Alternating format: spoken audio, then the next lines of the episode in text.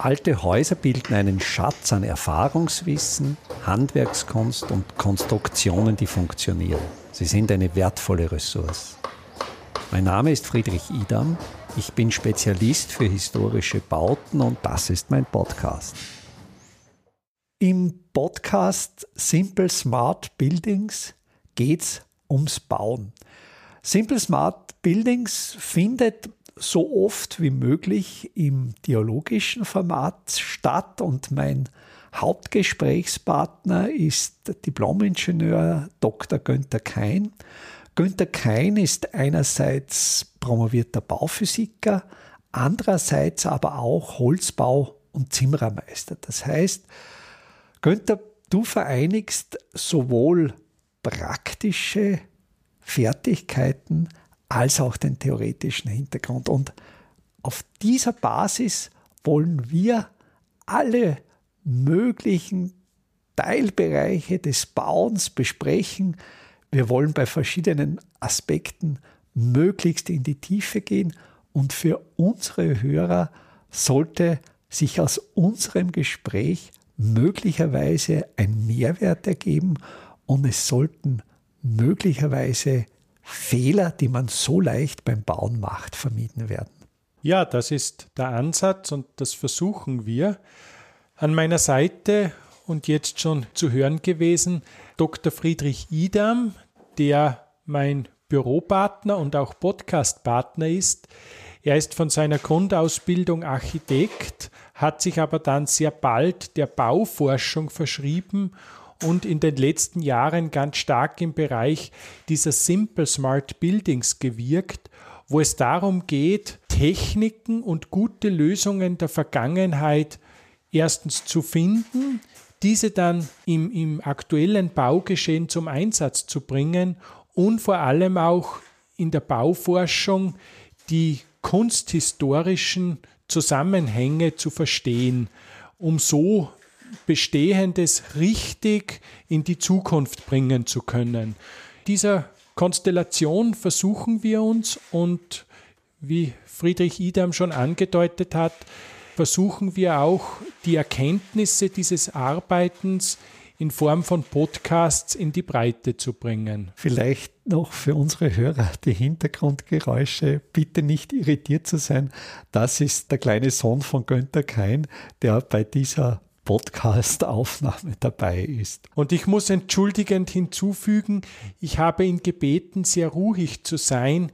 Er versucht das, soweit es ein Dreijähriger schafft. Ich glaube, wir werden dafür Verständnis finden. In der letzten Episode war ein wichtiges Thema Umbauen und wir möchten hier das Thema Innenputz heute noch einmal vertiefen. Es ging in der letzten Folge darum, ein bestehendes Holzhaus, ein gezimmertes Holzhaus innen neu zu verputzen. Es war im Bestand Kalkputz vorhanden und so unter dem Motto Never Change a Winning Team war dein Ansatz, es geht ja um dein Haus, das du gerade umbaust, möglichst in der ursprünglichen Materialität zu bleiben. Und ein Ansatz war aber auch der, möglichst wenig in die bestehende Substanz einzugreifen. Jetzt ist aber aktuell das Erfordernis gerade bei der Haustechnik sind ja viel mehr Leitungen einzubringen oder überhaupt Leitungen einzubringen, elektrische Leitungen, Heizungsleitungen, die ja ursprünglich gar nicht vorgesehen waren. Wie hast du dieses Problem gelöst? Einerseits moderne Heizungs- und Elektrotechnik ins Haus einzubauen und andererseits bei der Leitungsführung die Substanz möglichst wenig anzugreifen. Ja, also ich möchte noch vorausschicken, dass ich dieses Thema anfangs total unterschätzt habe. Wenn man zeitgemäß vor allem Elektrotechnik installiert, ist das in keinster Weise mit dem vergleichbar, was noch Mitte des 20. Jahrhunderts Standard war. Also in dem Haus, das ich gerade saniere, war beispielsweise ein Elektrozugang pro Raum vorgesehen oder, oder war installiert gewesen. Und das war praktisch eine 20 Millimeter starke, zum Teil sogar nur 15 mm starke, entweder Bleirohrleitung, zum Teil waren es auch so kartonummantelte Schutzrohre, wo eben nur für die Beleuchtung und vielleicht eine Steckdose die entsprechenden Kabel verlegt waren. Und das ist natürlich jetzt ein gewisses Zugeständnis, das ich in dem Fall dann schon zeitgemäß elektrisch installieren wollte und mit dieser Vielzahl von Installationsschläuchen umgehen musste. Und das ist mir eigentlich erst während des Arbeitens dann bewusst geworden, dass ich, wenn ich diese Schläuche in die bestehende hölzerne Wand einstemme oder fräse, ich diese erheblich schwächen würde und auch einfach vom Grundansatz her habe ich mich nicht wohl gefühlt, in das 150-jährige Holz da jetzt so brachial einzugreifen. Das hat mich dann dazu gebracht, dass ich die Ansätze überdacht habe und ich habe mich entschlossen, auf der Innenseite der bestehenden blockgezimmerten Wände eine Vorsatzschale anzuordnen. Das hatte in meinem Fall auch noch einen weiteren Vorteil, dass ich die sehr unebenen Wandoberflächen ausgleichen konnte. Und so habe ich mit unterschiedlicher Stärke eine, eine Lattung aufgebracht. Unterschiedliche Stärke deswegen, denn dort, wo es viel auszugleichen galt, konnte man eine stärkere Latte einbringen. Dort, wo es wenig war, habe ich das zum Teil wirklich nur auf zöllige Bretter reduziert. Mit dieser Variante habe ich sozusagen eine ebene Fläche hergestellt und habe gleichzeitig den Raum geschaffen, um Elektroinstallationsschläuche verziehen zu können. Ja, und in der Nachschau denke ich, dass dies wirklich ein geeigneter Weg im Umbau oder beim Umbau alter Holzhäuser ist, weil man so die ganzen Installationen sehr bestandsschonend einbringen kann. Es war ja auch ein Thema, dass durch diese Ausgleichsschicht, mit der du die Unebenheiten der Holzwand ausgeglichen hast, dass ja die auch dämmenden Effekt besitzen sollten.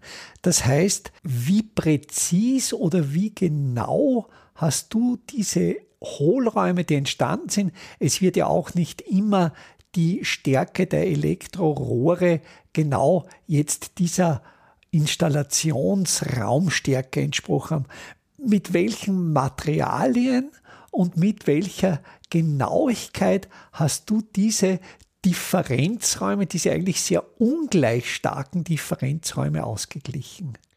Ja, das ist eine Frage der Materialwahl.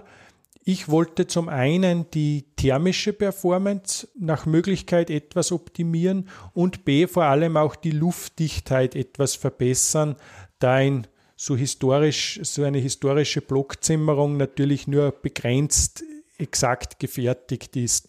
Und das habe ich in diesem Fall bewerkstelligt, indem ich diese Hohlräume, die verblieben oder entstanden sind, mit einem kompressiblen Holzfaserdämmstoff gefüllt habe. Holzfaser deswegen, weil ich einerseits materialhomogen bleiben wollte und ich natürlich ein kapillaraktives Dämmsystem brauchte, weil in dieser Konstellation zwar die Kondensatanfälligkeit sehr gering ist, aber trotzdem bei ungünstigen Bedingungen temporär auftreten kann. Und dann ist es ganz wichtig, um schadfrei zu bleiben, einen Dämmstoff zu haben, der dieses Kondensat vorübergehend speichern kann.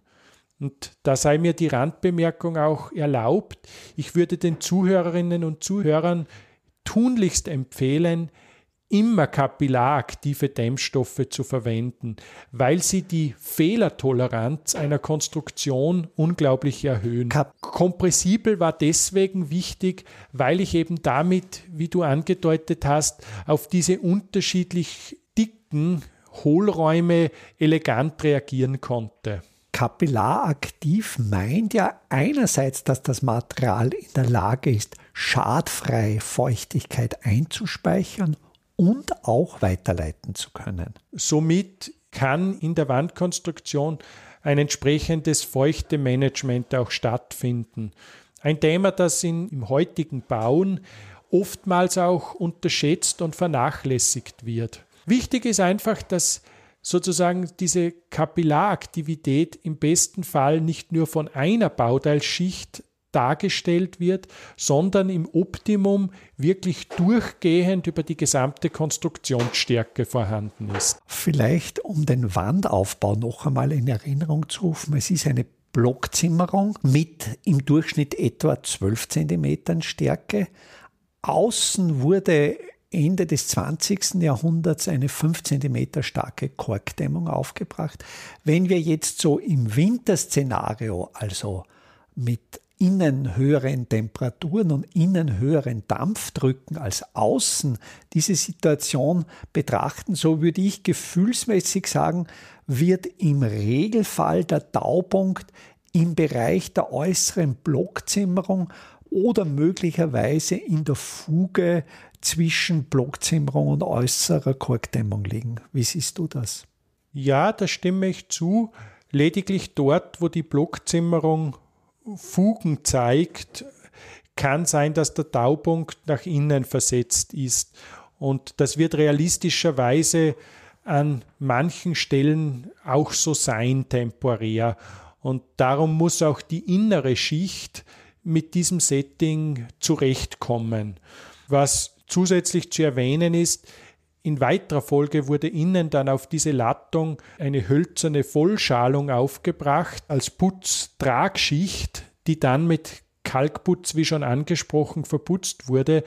Und diese beiden abschließenden Schichten nach innen hin sind sehr, sage ich mal, luftdicht im Vergleich. Und auch diffusionsdicht naja, Diffusion, auf jeden Fall diffusionsdichter als der Rest.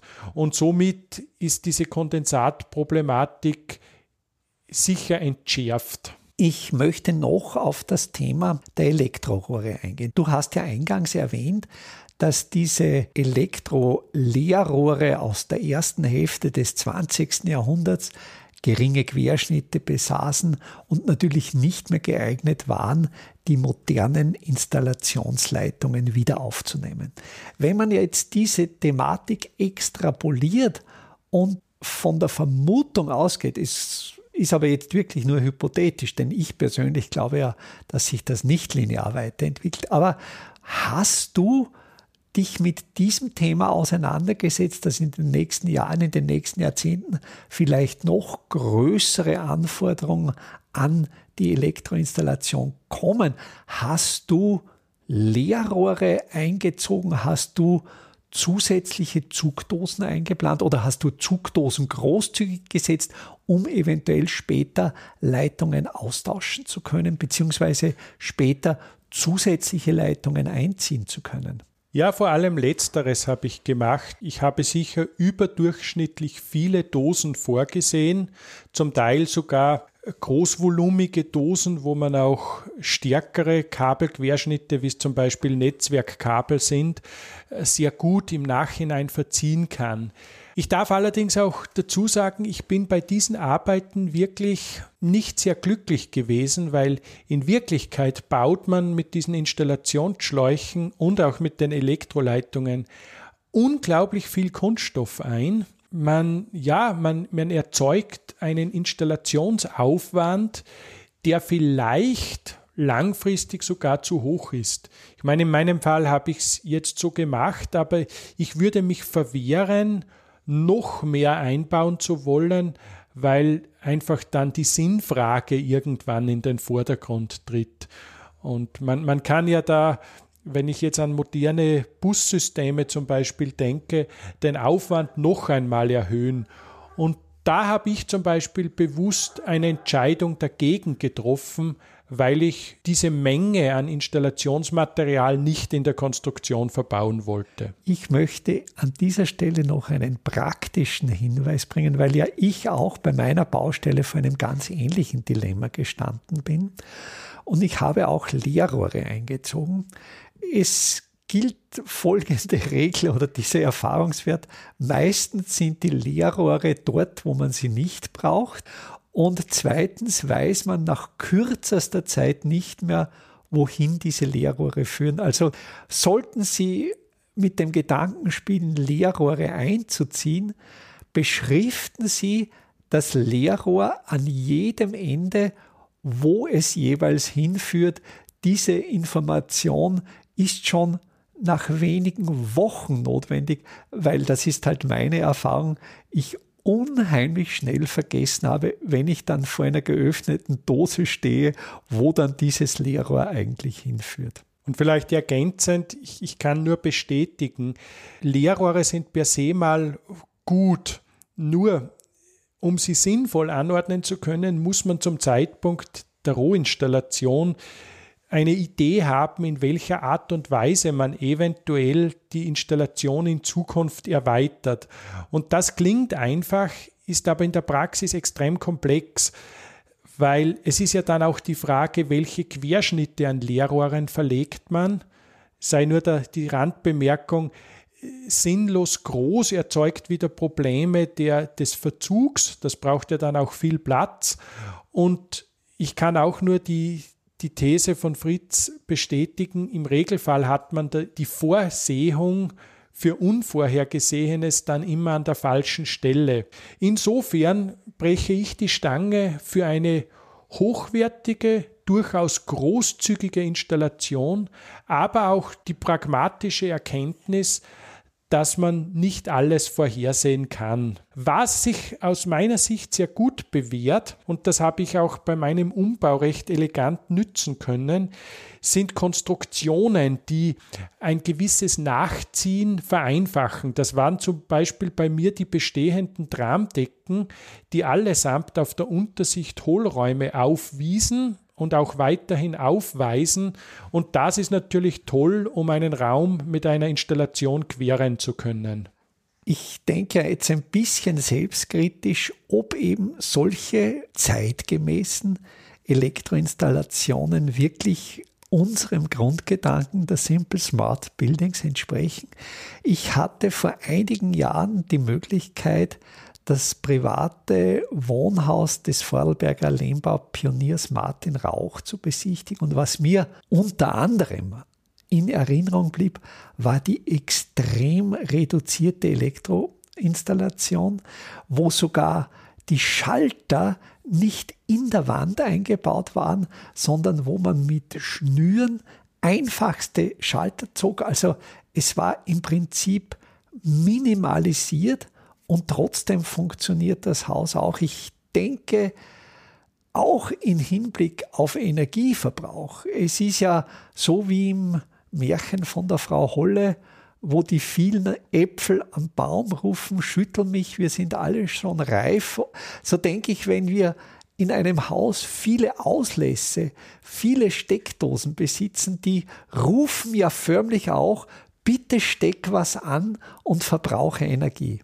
Ja, ich sehe es auch so, ganz selbstkritisch. Ich habe für, da, für mein Wohlbefinden sicher zu viel an Elektrotechnik verbaut.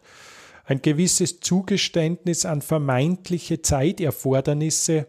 Ich denke auch, dass man im Grunde mit sehr viel weniger auskäme.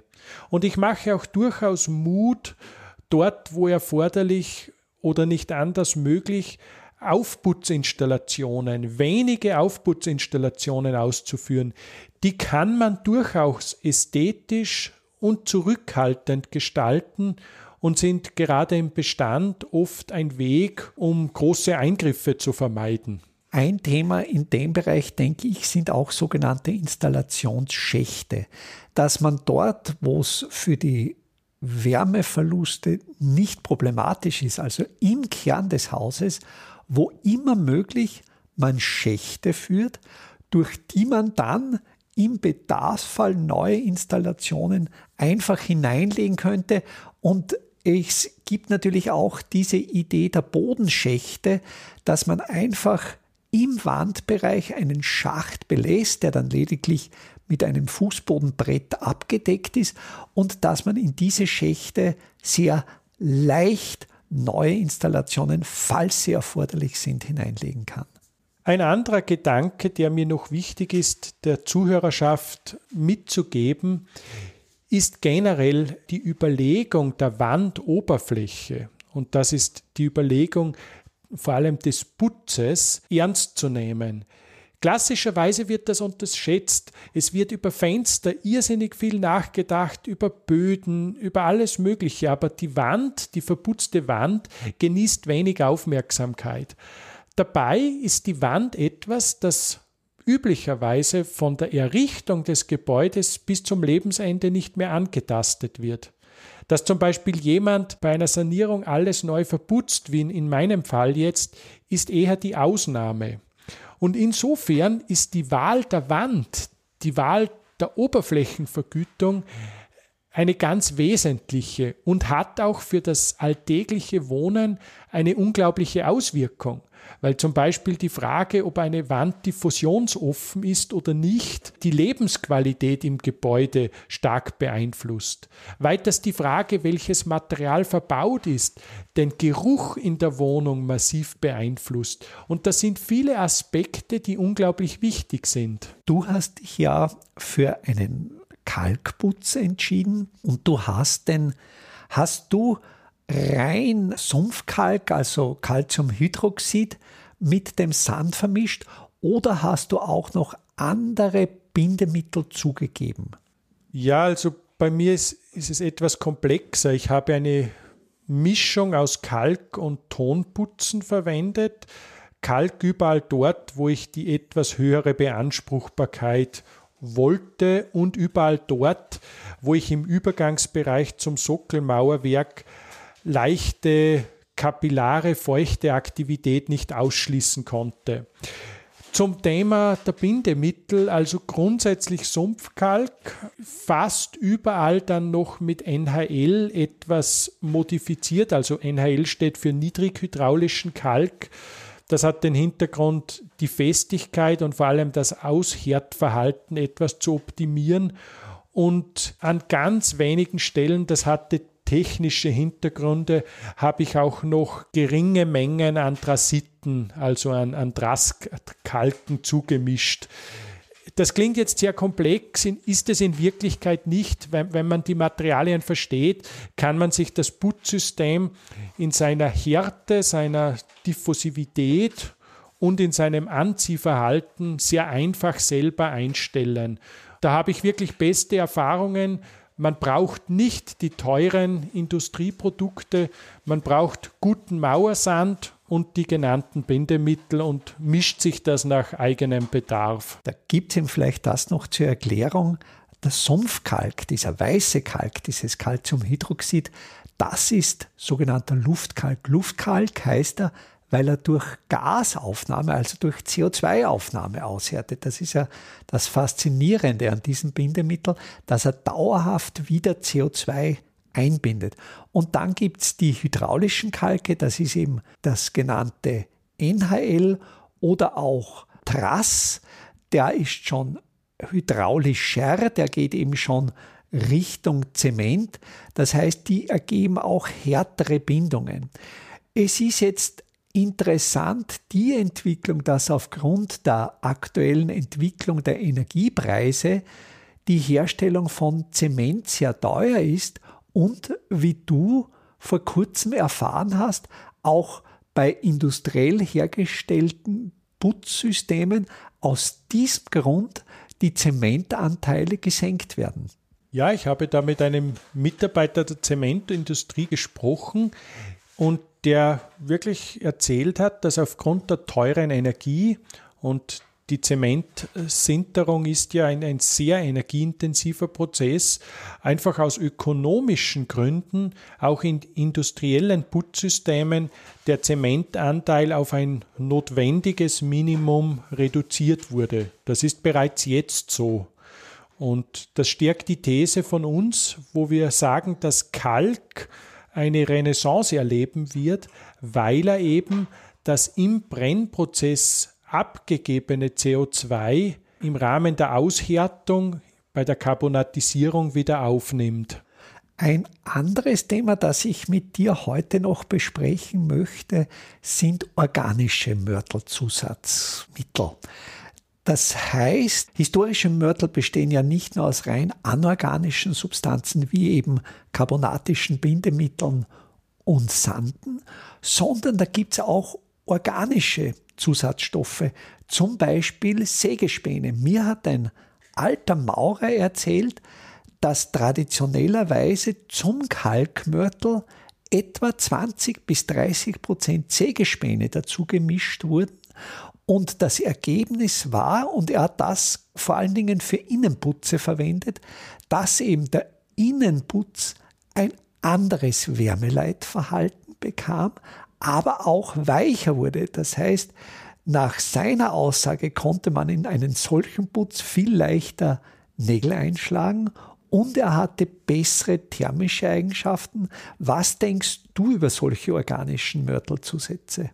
Ja, prinzipiell ist es natürlich eine interessante Form der Putzmodifizierung. Das Thema wurde ja auch nicht fallen gelassen. Es werden zum Beispiel in moderne Tonputze, wird zum Beispiel zum Teil Methylcellulose, ebenfalls organischer Herkunft, beigemengt, um die Verarbeitbarkeit zu verbessern.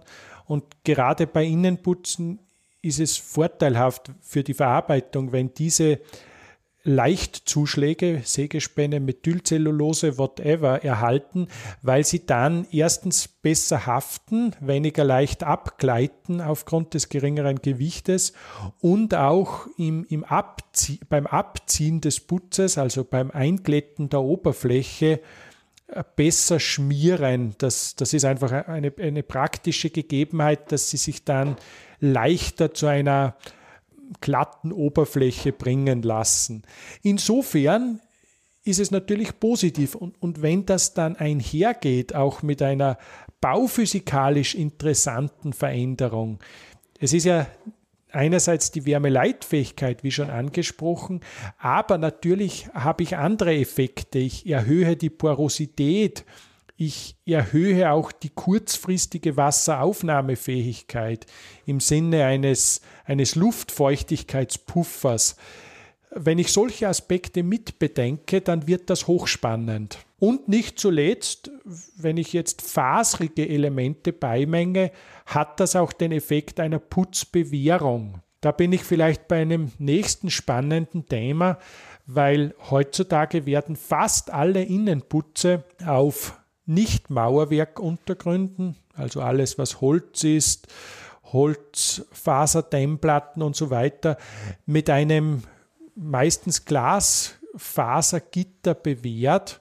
Und das ist natürlich wiederum ein, ein Komposit, das sehr fragwürdig ist aus Sicht der Simple Smart Building Technologie. Weil ja dann die Recyclierbarkeit dieses Kompositmaterials wesentlich schwieriger ausfällt, als es heute möglich ist. Alte Putze, ich denke besonders Lehmputze, die sind ja wirklich faszinierend. Die kann man abschlagen, wieder einsumpfen und sofort wieder verwenden. Und an dieser Stelle sei auch eine Lanze gebrochen für kleine Putzrisse. Sie haben sich nicht verhört für kleine Putzrisse. Also klären Sie für sich selber, ob einzelne feine und eventuell sogar auch größere Risse in einer Wandoberfläche, sofern sie jetzt nur in der Putzschicht bestehen, wirklich ein Problem sind oder ob sie vielleicht auch einem Raum Charme und Charakter verleihen. Denn das ist letztlich die Entscheidung. Wenn ich eine Putzschicht nicht mit diesen Glasfasergittern bewähre, werde ich solchartige Risse nie hundertprozentig ausschließen können dieses Argument allein ist mir einfach zu wenig, um zu argumentieren, dass man hunderte Quadratmeter dieser Gitter in Putze einbindet und wie Fritz gesagt hat, damit einen Materialverbund erzeugt, der sich in Wirklichkeit nicht mehr rezyklieren lässt. Also das finde ich einen sehr schönen Gedanken, dass es wirklich auch um unsere ästhetischen Ansprüche geht dass wir möglicherweise unsere ästhetischen Ansprüche überdenken müssen. Denn wenn man zum Beispiel alte Keramiken oder alte Gemälde betrachtet, so ist ja dort das Rissbild, das Craquelet, ein Qualitätskriterium. Und wenn wir bereit wären, solche Craquelets, solche Risse auch bei Putzen nicht als Fehler sondern als Qualität zu sehen, dann könnten wir viel einfacher wieder mit Putzen arbeiten, die dann keine bewährten Kompositwerkstoffe sind, sondern rezyklierbare Materialien, die über Jahrhunderte genutzt werden können. Günther, ich danke dir wirklich für diesen unglaublich spannenden Gedanken. Gerne. Einfache, aber schlaue Handwerkstechniken können Sie jetzt auch in der Praxis erlernen. Im Rahmen der Kulturhauptstadt Europas 2024 Bad Ischl bieten wir Ihnen im Salzkammergut heuer Workshops zu Arbeitstechniken der Simple Smart Buildings an. Es wird dabei ums Kalkbrennen, Kalklöschen und den gekonnten Umgang mit Kalkmörtel gehen. Sie lernen, alte Kastenfenster wieder instand zu setzen und besuchen Häuser, die von ihren Besitzern renoviert worden sind. Zum Abschluss der Workshop-Reihe im Herbst 2024 können Sie von international renommierten Profis die Lehmbautechnik in Theorie und Praxis lernen. Wir würden uns freuen, wenn wir Sie für den einen oder auch für mehrere Workshops begeistern könnten. Alle Termine, den Workshop-Folder zum Download und den Link zur Anmeldung finden Sie auf der Startseite meiner Website www.idam.at.